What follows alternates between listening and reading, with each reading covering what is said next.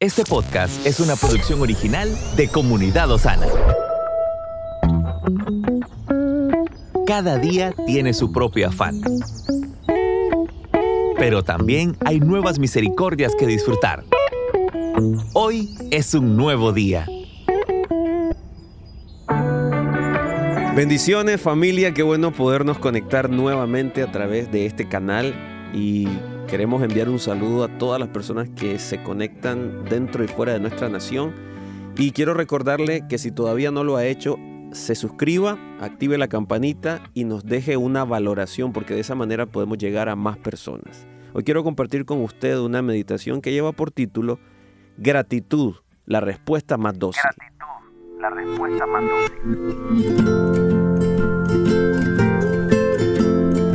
1651, el filósofo inglés Thomas Hobbes acuñó la frase, la guerra de todos contra todos, en su obra Leviatán.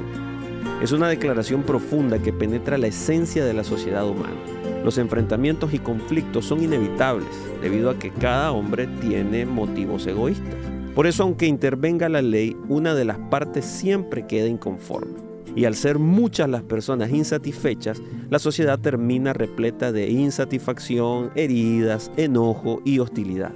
¿Cómo debemos vivir siendo cristiano en medio de semejante crisis existencial? ¿Qué debe recordar una persona de fe en una sociedad llena de críticas, celos y condenas? Así obre bien o mal, tenga la razón o no tenga la razón. La premisa de la resolución de conflictos es el amor, el compromiso, el sacrificio y la aceptación. Las críticas basadas en la razón y la cordura humana no pueden resolver conflictos por más correcta que parezcan. De este modo, el único camino es convertir las críticas en gratitud, porque la gratitud es la única que no condena y acaba por completo con toda queja.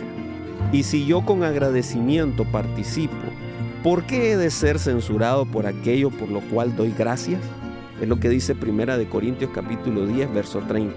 Por lo tanto, la mejor manera de acabar con las críticas mezcladas con los sentimientos de enojo es poder decir gracias y aceptarla. Tal como Proverbios 15.1 dice, la respuesta suave aplaca la ira. La respuesta suave es la gratitud. De este modo debemos ser edificadores y hacerlo desde un corazón agradecido. De esa manera podremos influenciar la comunidad y podremos ser agentes de reconciliación más que agentes que condenan y señalan los errores. Seamos reconciliadores, seamos pacificadores y sobre todo recordemos que hay una gracia sobre nuestra vida para ser de bendición a los demás. Que Dios le bendiga. Estuvo con usted Moisés Torres. Estamos en tu plataforma favorita. Recuerda que puedes escucharnos en Spotify, Apple Podcast, Amazon Music y Google Podcast. Compártelo y sé de bendición a los demás.